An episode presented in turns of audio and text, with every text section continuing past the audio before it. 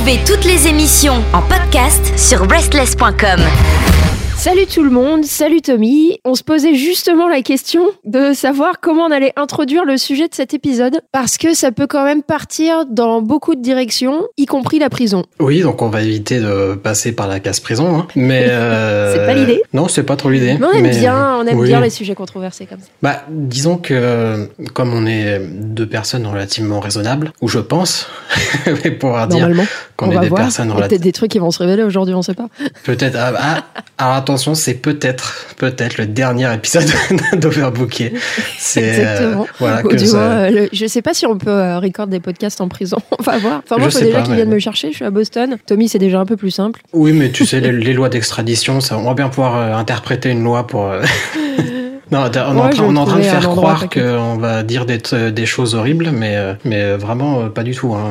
Enfin, je, je pense non, que. on va parler un petit Voilà. peu de choses horribles, mais en fait, le sujet d'aujourd'hui, c'est de comprendre s'il faut séparer l'auteur des œuvres ou pas. Ah, en Euh, donc l'occurrence, forcément, un sujet compliqué, ou un auteur de son livre, mais c'est vrai que c'est ça va être le focus du jour, mais après ça s'étend, euh, ça s'étend potentiellement à d'autres, à d'autres euh, formes d'art aussi, je pense. Tout à fait. Donc, euh, donc, donc voilà, sujet compliqué, euh, sujet que j'ai découvert qui existe depuis un petit moment quand même. Il y a toujours eu des auteurs un petit peu, un petit peu problématiques ou des sujets un petit peu problématiques et, et c'est, un- c'est potentiellement comme ça que, que j'aimerais en fait euh, structurer euh, potentiellement cette émission. Je me suis dit, qu'est-ce qui fait que que quelque chose est controversé? Euh, Est-ce que c'est l'œuvre elle-même? Est-ce que c'est l'auteur qui est controversé? Est-ce que les deux sont achetés? Et est-ce qu'une une œuvre controversée peut tout de même être belle? C'est un petit peu ce qu'on va explorer aujourd'hui, si ça te va, Tommy.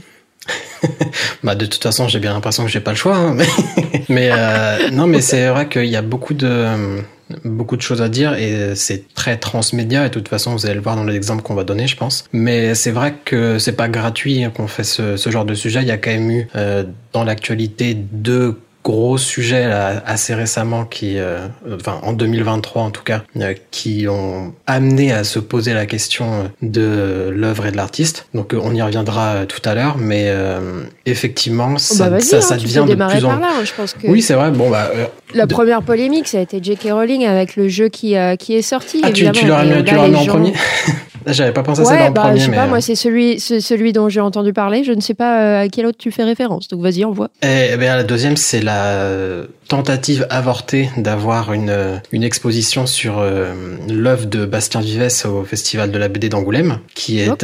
qui est un auteur que je ne connaissais pas avant cette polémique. Donc ça, ça va être aussi un point qu'on va pouvoir aborder, puisque euh, mettre le doigt et vouloir euh, empêcher quelqu'un de s'exprimer, c'est l'effet Streisand, ça va nous forcer à, à le connaître, puisque moi je ne connaissais pas du tout son travail, je pense qu'on on a été beaucoup dans ce sens-là, des gens qui ne sont pas forcément dans le monde de la BD, et euh, ça a mis en lumière ce, son travail, et qui pour le coup a l'air d'être euh, un être humain assez peu recommandable. Donc, donc là, ça, ça va être, euh, ça va être intéressant comme, comme exemple. Eh ben, alors, vas-y, dis-moi, parce que je pense que la, la controverse autour de, de J.K. Rowling et du coup de tout l'univers Harry Potter, euh, on est assez familier, je pense. Enfin, je pense que nos auditeurs ont entendu parler d'Harry Potter. Ses déclarations euh, sur Twitter et autres euh, sont quand même malheureusement bien, bien connues. Euh, la question qu'on peut se poser, c'est est-ce que est-ce que l'œuvre et j'irai même plus loin, est-ce que l'univers Harry Potter doit en souffrir et quelle attitude est-ce que est-ce qu'il faudrait avoir par rapport à ça? Ça va faire un peu l'objet un petit peu de, l'émission d'aujourd'hui. Mais pour ce qui est du festival de la BD d'Angoulême, pour le coup, j'étais pas du tout au courant, moi étant assez loin. Euh, quel est quel est un petit peu donc pour J.K. Rowling, euh, elle a elle a eu des remarques euh, très dérangeantes par rapport aux minorités trans. Mais de ton côté, vas-y. Alors c'est ça que effectivement peut-être que les euh, que les gens ont entendu parler euh, de l'affaire J.K. Rowling avec des mots clés tout ça de transphobie machin. Mais euh, moi je vais parler de mon parcours personnel dans cette histoire où euh, donc je suis pas spécialement proche du monde d'Harry Potter. Je les ai lus j'ai regardé les films voilà. J'aime bien mais je suis pas un fanatique donc j'ai pas de j'ai pas d'intérêt personnel à la défendre ou, ou j'ai pas un, sentiment de bien-être que j'aurais eu en, lisant les livres à défendre non plus. Mais en plus c'est intéressant parce que c'est ça va faire le parallèle avec Bastien Parce que c'est un petit peu la même mécanique que j'ai eu. Où dans un premier temps, je vois des accusations, des, des mots qui sortent. On connaît Twitter, tout le monde, les, voilà, ça part dans les extrêmes un petit peu vite. Je tombe sur le tweet, le fameux tweet qui a tout démarré, qui était juste une, une déclaration pas très, pas très maligne, mais qui lui appartenait sur, voilà, une, une personne qui n'a pas ses règles n'est pas une femme, que c'était quelque chose comme ça, je me souviens plus exactement des mots, et où je me dis, bon, c'est pas très malin, est-ce que ça vaut le coup de d'effacer tout un pan de la culture euh, euh, à cause de ça? Ok. Un peu plus tard, quand tu commences à t'intéresser au truc, et elle aussi toute seule dans son cheminement, elle a, quand même, elle a commencé à financer des, euh, des associations anti de droit pour les personnes transgenres. Donc là, ça devient plus c'est pas juste une phrase malheureuse ou euh, une façon de penser d'un autre âge. Là, on est vraiment rentré dans le concret. Et c'est un petit peu pareil avec Bastien ouais. Vives, où euh, ce qui lui sont reprochés, c'est des BD euh, avec beaucoup de de fantasmes pédopornographiques dedans, ou, oh, okay. ah, oui. au, au, nom de la liberté d'expression, tout ça, on laisse faire. Et ça va, ça va amener une question un peu plus intéressante. C'est bon, ça a été publié, il y a des trucs dedans.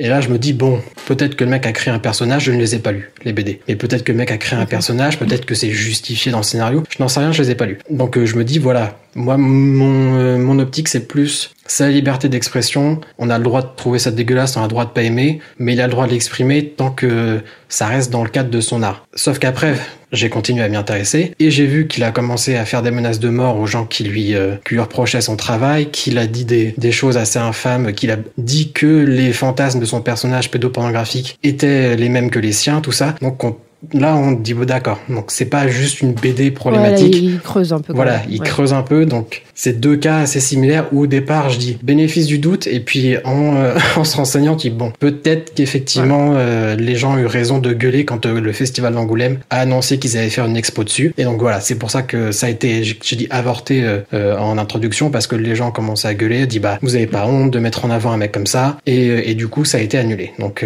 je pense cette fois-ci que c'était une bonne chose Ouais, ok, effectivement, parce que il faut, il faut aussi se, questionner. Je pense, je pense qu'il est possible euh, de parler de, de pédopornographie selon ce qu'on fait avec, en fait. Si, si on en fait, euh, si on encense les pratiques, forcément c'est un problème. Si on utilise euh, un média pour les dénoncer, euh, c'est potentiellement moins problématique, surtout aujourd'hui. Mais je prendre l'exemple que j'avais listé de, de Lolita de Nabokov, donc publié en 1954, euh, qui parle grosso modo de la relation euh, d'un adulte. Alors je sais plus euh, quel âge il a, mais il me semble qu'il est au moins dans la, dans la quarantaine avec une, une, une petite fille qui, qui a 13 ans. Euh, et forcément, à l'époque, ça a été un problème. Euh, après, faut voir quelle est l'intention de l'auteur. Euh, si l'intention elle est de choquer pour choquer, peut-être que c'est pas top, mais si l'intention est justement d'éveiller les gens à un problème, alors dans ce cas-là, je dis pourquoi pas. Euh,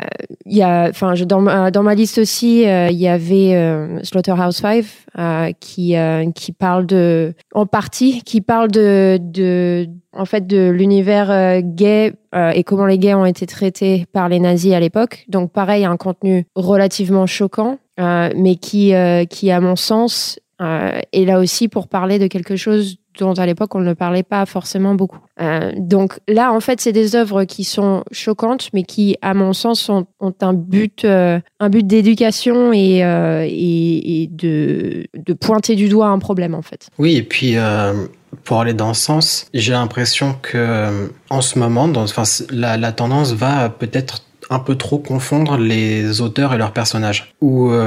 Quand tu, tu crées un méchant ou un personnage ignoble, bah t'es obligé de lui faire dire des choses ignobles, de lui faire faire des actions ignobles. Et euh, t'as l'impression que bah forcément ça va, c'est obligé de refléter euh, ce que pense de façon cachée l'auteur ou quoi que ce soit. Et je trouve que c'est des, des reproches un peu bizarres et un peu dangereux où, où on n'arrive plus à justement à distancier bah, l'œuvre et la personne qui l'a créée parce que t'es obligé de créer des conflits dans une œuvre. Donc forcément, si, tout le monde peut pas que dire des choses très gentilles pour tout le monde, sinon c'est pas, enfin c'est pas comme ça que la plupart des histoires sont créées. Et moi j'ai ressenti ça euh, de très récemment et ça s'est ajouté euh, quand euh, on a parlé de, faire ce sujet. j'ai lu La zone du dehors d'Alain Damasio que je n'ai absolument pas aimé. C'est vraiment j'ai pas du tout aimé ce roman pour beaucoup de raisons.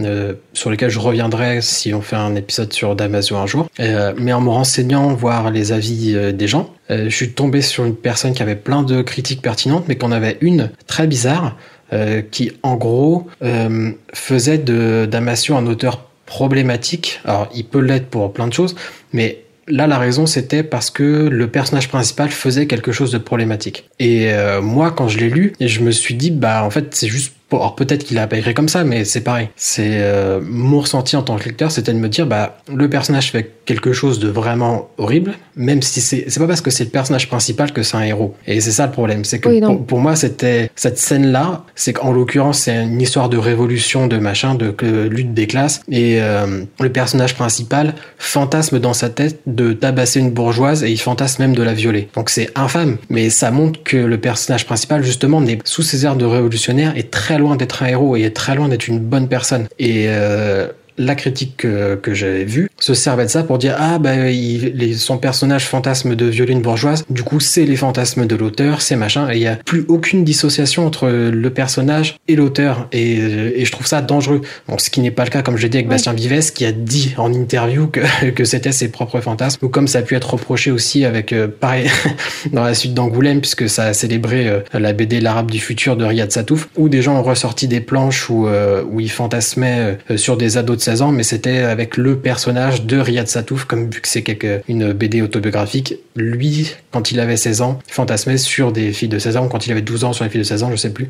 Mais euh, voilà, il y a plus du tout, on a l'impression qu'il n'y a plus du tout le droit d'avoir une, une, pensée controversée sans que, enfin, qu'un personnage n'a plus le droit d'avoir une pensée controversée sans que ce soit euh, celle de l'auteur forcément. Et je pense qu'il faut, faut avoir conscience de, des, et c'est pas toujours évident, hein, c'est clair, surtout dans un texte où il y a, y, a, y a, un minimum d'interprétation. Euh, il faut avoir conscience de, l'intention de l'auteur, en fait. Euh, peut-être que justement c'est écrit de telle manière pour amener à, à, à dénoncer potentiellement ou pour amener à, à réfléchir et, et, à se faire un avis. Euh, je pense que du moins c'est comme ça que je le fais moi, c'est quand on a un doute, euh, il faut aller chercher et se, se renseigner. L'œuvre peut-être elle euh, est controversée, mais l'auteur ne l'est pas forcément. Et, euh, peut-être que l'auteur a, un but euh, justement de, de, de, de, circulation des idées et d'encourager à, à, une réflexion. donc, donc dans ce cas-là, c'est quand même un minimum important de, de, se renseigner. Le cas inverse où l'œuvre est pas problématique,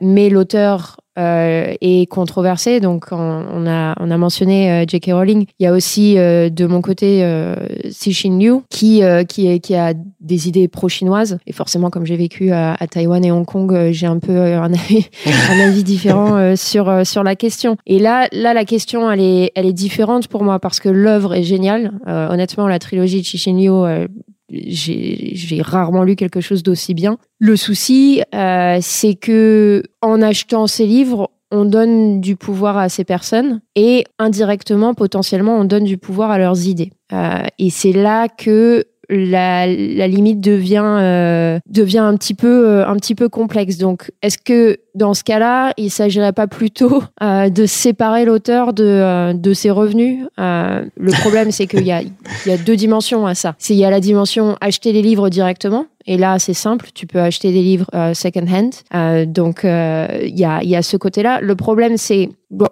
chaque fois qu'on en parle, en fait, euh, nous sur un média ou même euh, une personne lambda à, ses amis, on fait la promotion de ça. Euh, et c'est pour ça qu'il me semble, la première fois que j'en ai parlé, moi, j'ai mis ce petit, ce petit warning message de, voilà, cet auteur-là, d'un point de vue écriture et histoire et machin, hyper bien. Par contre, du point de vue idée, il est possible que vous ne partagiez pas euh, exactement ces valeurs, donc c'est quand même quelque chose à savoir. Ouais, c'est vrai. Et puis, euh, je pense qu'il faut, il faut le, mettre en avant la façon dont on en parle, de justement préciser, euh, de dire, on ne parle que des œuvres et pas forcément des auteurs pour la simple et bonne raison que bah, la plupart des auteurs on ne connaît pas vraiment leur leur position sur euh, beaucoup de sujets et, euh, et parfois ça revient par la suite parce qu'effectivement c'est facile de tomber dessus euh, aujourd'hui de tomber aujourd'hui sur les fans d'Harry Potter sauf que quand ils avaient 14 ans et que elle elle était en train de d'écrire ses livres en Écosse bah, personne savait avec l'évolution de la société que ça allait révéler des pensées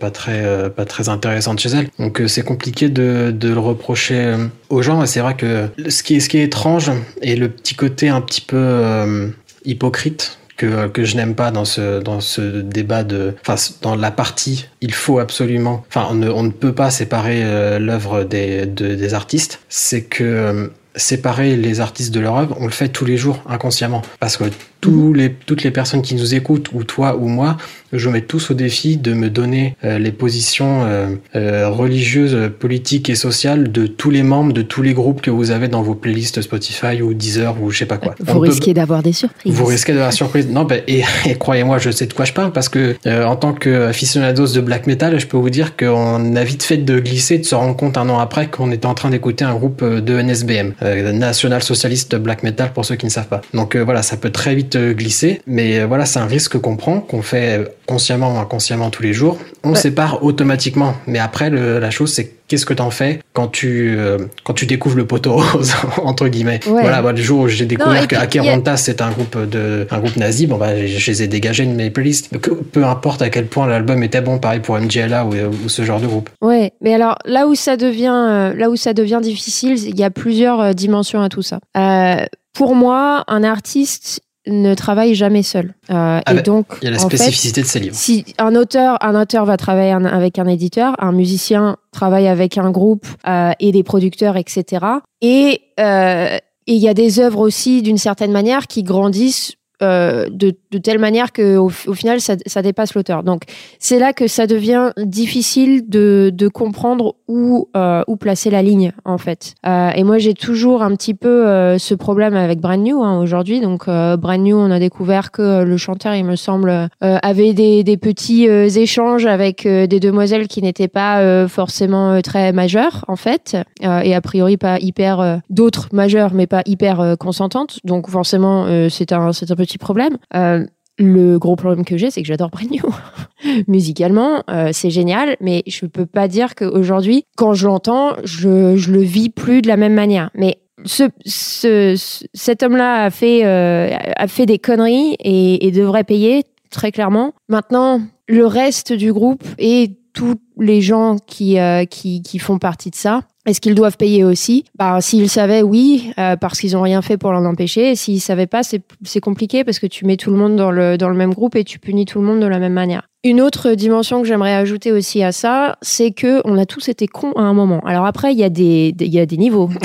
il y a quelques, euh, quelques, quelques euh, paliers. voilà, mais je, je trouve ça difficile de quand, quand les faits sont extrêmement lointains dans le temps euh, ça devient euh, ça devient difficile. Alors après, bon, il y a pareil, ça dépend euh, ça dépend de, de, quoi on parle. Si on parle de, de pensées qui sont répréhensibles et d'idées qui qui sont pas forcément bien, voilà, je pense qu'on a on a tous eu des phases plus ou moins plus ou moins bonnes. je pense que dans mon passé, honnêtement, je vois pas quoi là tout de suite, mais je suis sûre qu'il y a 10-15 ans, on, on aurait pu retrouver des alors pas des tweets à l'époque, mais peut-être sur MySpace, des, des, trucs des, des trucs des trucs pas pas ouf. C'est on, on, grandit tous euh, d'une certaine manière. Donc après, si euh, si quelqu'un il y a 15 ans a été violé des enfants, euh, ça reste toujours une pourriture aujourd'hui. Hein. Il n'y a pas de y a pas de souci. Donc ça dépend de quoi on parle, ça dépend il y a combien de temps ça, ça s'est passé, ça dépend de est-ce que l'œuvre est attachée à une seule personne ou à plusieurs. C'est c'est un sujet hyper compliqué en fait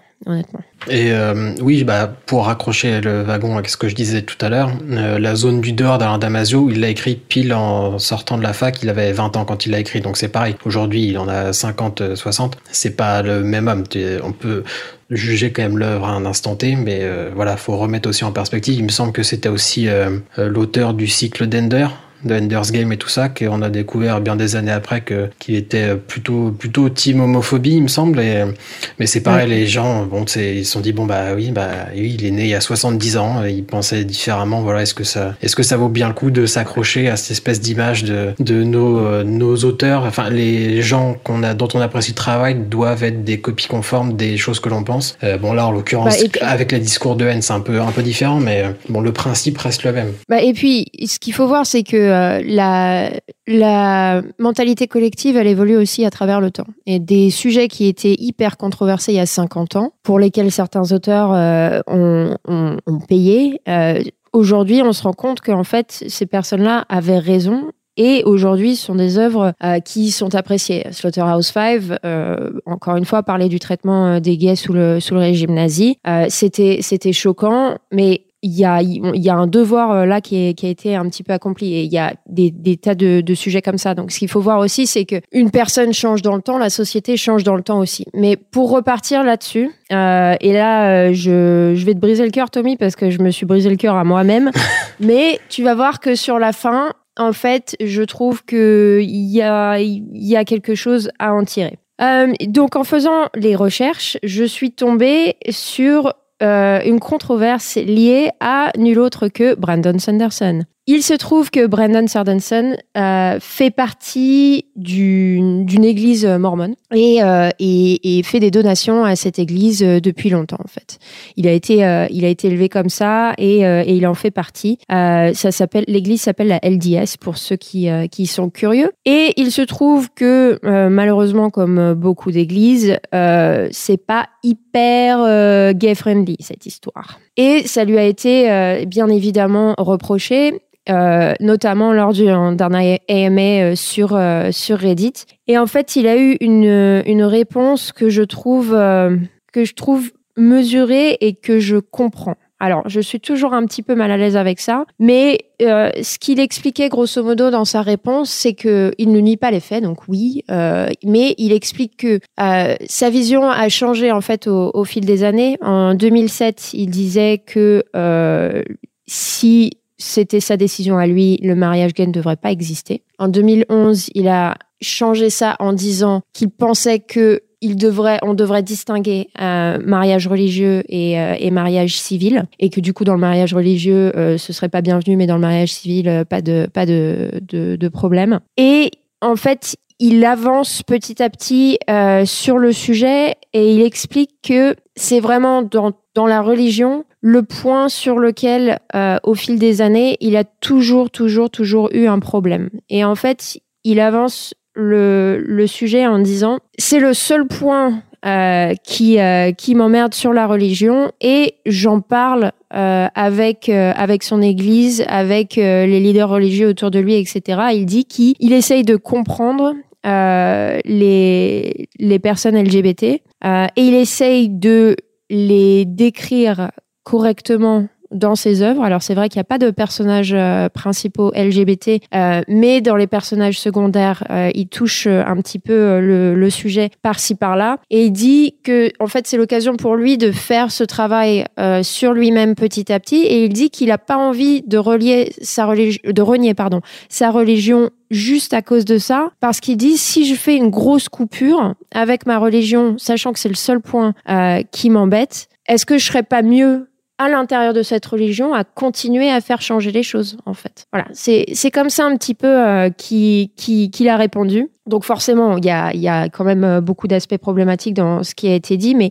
le point sur lequel j'aimerais un petit peu euh, potentiellement m'arrêter, c'est euh, cette, euh, cette coupure du dialogue et le, le fait de rompre le dialogue, etc., dès que quelque chose est problématique. Je comprends pourquoi il faudrait le faire, mais effectivement, si on veut faire changer les choses, je suis pas sûre que d'arrêter le dialogue et, donner le dialogue au point zéro et, vilifier les personnes euh, soit forcément la bonne option. Justement parce qu'on l'expliquait, les personnes changent au fil du temps, en fait, et les personnes changent au fil du temps que quand elles sont exposées euh, à ce qu'elles décrivent. Euh, je pense que c'est pour faire évoluer les mentalités, euh, tu es obligé d'avoir ça. J'ai jamais autant appris de, de, de, la transsexualité que via des personnes trans, en fait. Euh, et du coup, si t'es pas exposé à ça, forcément que tu vas avoir des idées un petit peu nauséabondes. C'est le cas, je suis désolée de le dire, mais c'est le cas de nos, de nos grands-parents et des anciennes générations qui forcément étaient moins exposés à ce genre de choses parce qu'on en parlait moins et qui du coup avaient des idées euh, un peu euh, un peu plus arrêtées. Nous on a la chance euh, d'être exposés un petit peu plus à, à tout ça et d'y réfléchir ensemble et je trouve que c'est une bonne chose et je suis pas pour la cassure euh, du dialogue à mon sens.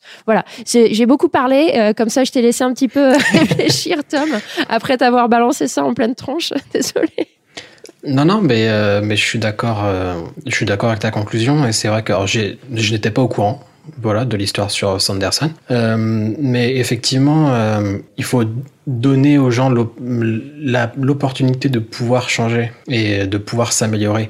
Et qu'effectivement, c'est pas en les diabolisant, en les montrant du doigt ou en, en les mettant dans une case, ah bah lui, il est euh, tel, tel mauvais truc, de la même manière que les gens le font avec euh, les personnes homosexuelles et, trans, et transgenres. Non, mais disant, ah bah voilà, eux c'est des euh, machins, mettant des gros mots, je vais pas les dire. Et c'est pas, il faut, il suffit qu'une personne de chaque côté arrive à renouer le dialogue, pour ouvrir des perspectives. Et effectivement, moi, ça me, ça ne me choque pas en fait d'apprendre que quelqu'un qui a grandi dans un cadre bien spécifique, encore plus religieux euh, et mormon, on sait que bon, ils, ils évoluent difficilement en dehors des États-Unis, donc c'est vrai que c'est très, euh, c'est encore plus cloîtré quoi. Il n'y a pas du tout d'un de de trucs intergénérationnels avec des pays différents où tu peux te confronter aux idées. Et, euh, et même si tu es euh, sûr de toi, se confronter euh, à des idées différentes, ça peut te faire changer d'avis et ça peut aussi renforcer une partie de tes convictions et ça c'est c'est pour ça que c'est très sain et essentiel de, de, se confronter comme ça au monde extérieur et c'est bien s'il évolue. Effectivement moi j'ai pas de j'ai pas de honte à dire que les vieux il faut les laisser dans un coin. Ils ont grandi dans un monde trop différent. C'est une perte de temps et c'est une perte d'énergie d'essayer de les euh, de les convaincre d'un truc pour les cinq euh, dernières années de leur vie plutôt que de se concentrer sur la jeunesse. Là, je suis d'accord, euh, je suis je suis d'accord et pas d'accord, tu vois. je pense que déjà tous les vieux ne sont pas pareils. Non, non, bah, non, bien sûr. Donc, c'est, on peut pas mettre non plus tout le monde dans le même sac. Et je pense que le, le dialogue est important, si tu veux. Euh, la raison pour laquelle je voyage aujourd'hui, c'est parce que je me rends compte que plus tu es vieux, plus ton, ton cercle, ton champ des possibles se rétrécit, en fait. Et euh, je pense que c'est important de, de, de, garder le dialogue ouvert avec ces populations-là, justement, euh, pour continuer à ouvrir un peu leur monde et, euh, et, et, et, empêcher le monde de se refermer sur eux et de les, de capturer avec leurs leur pensées nauséabondes. Je pense qu'on a euh, quelque part un petit peu un, un devoir de faire ça d'une certaine manière. Après, euh, ça peut se vivre comme un devoir, mais ça peut aussi ne pas en être un, parce que c'est pas à nous, ni aux personnes LGBT d'éduquer le monde, en fait. Je pense qu'on doit garder le, le, dialogue ouvert et essayer d'avoir d'avoir des échanges, mais je conçois aussi que euh, une personne trans puisse potentiellement en avoir marre de devoir expliquer la transsexualité à tout le monde. Euh, c'est ça peut se vivre euh, d'un côté et de l'autre en fait. Je suis c'est deux idées contradictoires avec lesquelles je suis d'accord. non non mais c'est bah, sur, sur, le côté vieux c'est plus garder son énergie pour éduquer les générations qui arrivent plutôt que de se forcer à vouloir faire changer d'avis celles qui sont sur le pas de la porte en train de partir. Pour moi c'est il y, y, a pas le temps pour pour éduquer tout le monde. Et quand je parle d'éduquer, voilà, c'est euh, l'impact sera peut-être plus important sur les jeunes générations. Là. Je, bah, je, te, je te disons que sur le long terme, effectivement, ça me semble plus plus intéressant. Mais euh, voilà, moi. Sur les, les, auteurs qui changent d'avis, bah, je suis obligé, euh, un petit peu obligé d'y croire et de mettre mes pièces là-dedans en tant que grand fan de Lovecraft, qui était euh, réputé extrêmement euh, xénophobe et, raciste sur les bords, qui s'est acheté une petite rédemption sur la fin de sa, à la fin de sa courte vie, qui lui pour le coup fait un petit peu le chemin opposé que J.K. Rowling, qui paraissait toute bien et qui est en train de chuter dans les sondages. Donc moi, la rédemption, je suis obligé, je obligé d'y croire et, et oui. Et cette histoire, ça m'a fait penser euh, à l'exemple que j'avais donné et que je vais redonner, parce que tout le monde n'a pas forcément écouté l'épisode. Euh, L'un de nos premiers épisodes qu'on avait fait euh, sur Lovecraft, j'avais donné l'exemple de, Victor Laval, qui est un, auteur afro-américain, qui avait réinterprété une nouvelle de Lovecraft du point de vue d'un autre personnage, qui s'appelle La balade de Black Tom. Et pour moi, c'était le symbole parfait pour la continuité de l'art c'est-à-dire de, de l'œuvre de Lovecraft, de, de l'esprit de son œuvre, mais en la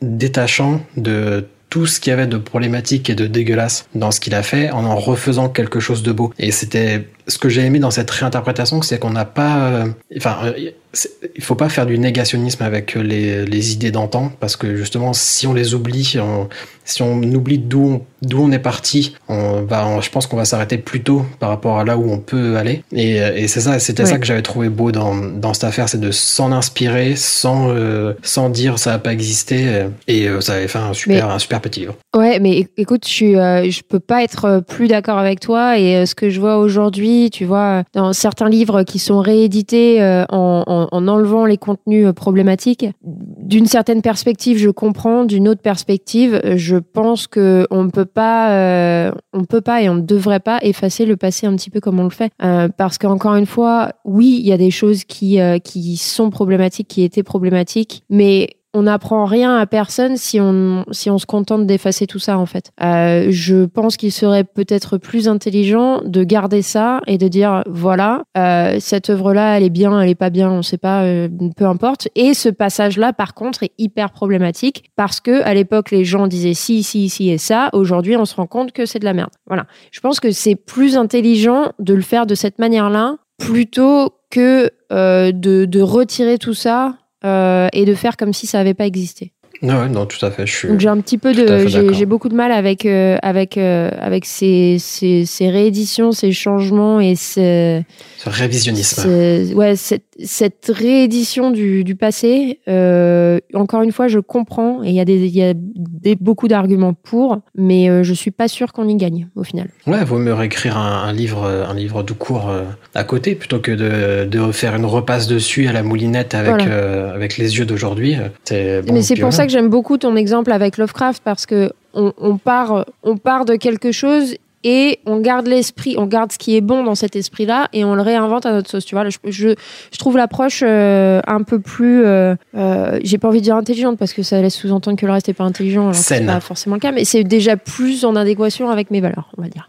Ouais, et puis j'avais aimé, alors je sais plus si c'était au tout début du livre ou à, toute fin, Victor Laval dédie le livre à Lovecraft et avec cette citation, il met pour H.P. Lovecraft avec tous mes sentiments contradictoires. Et ça prouve bien l'impact qu'il a eu dans sa vie, que l'inspiration du côté purement artistique, mais il y a le côté humain qui existe. Et euh, il ne nie pas, enfin l'un n'influe pas forcément l'autre, mais il est obligé d'avoir les deux en même temps. Et moi, c'est ce que, bah, pour moi, c'est la, la, ouais, la meilleure des solutions. C'est tu peux pas euh, quand quand c'est la possibilité et justement quand tu peux avoir l'excuse de, il y a eu cette rédemption en fin de vie qui est assez documentée dans, dans des lettres. Il y a eu cette euh, c'était cette période de l'histoire où où c'était un mec qui avait pas des excuses, mais qui avait plein, enfin, son environnement et son, son comportement faisait que il pouvait pas être autrement que de penser ces choses horribles, sans vouloir l'excuser, bien évidemment. Donc il y a ce truc qui peut, hum, un peu les planètes s'alignent pour pouvoir continuer euh, à célébrer les choses qu'il a créées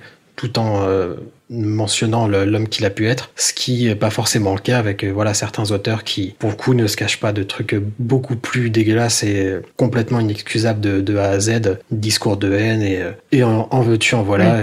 Bon, du coup, alors j'ai trouvé une solution pour Brand New. Faut juste que Brand New se reforme avec un mec bien. Avec un autre chanteur. Dustin Kensrue, le chanteur de Twice. Mon soi-disant sosie.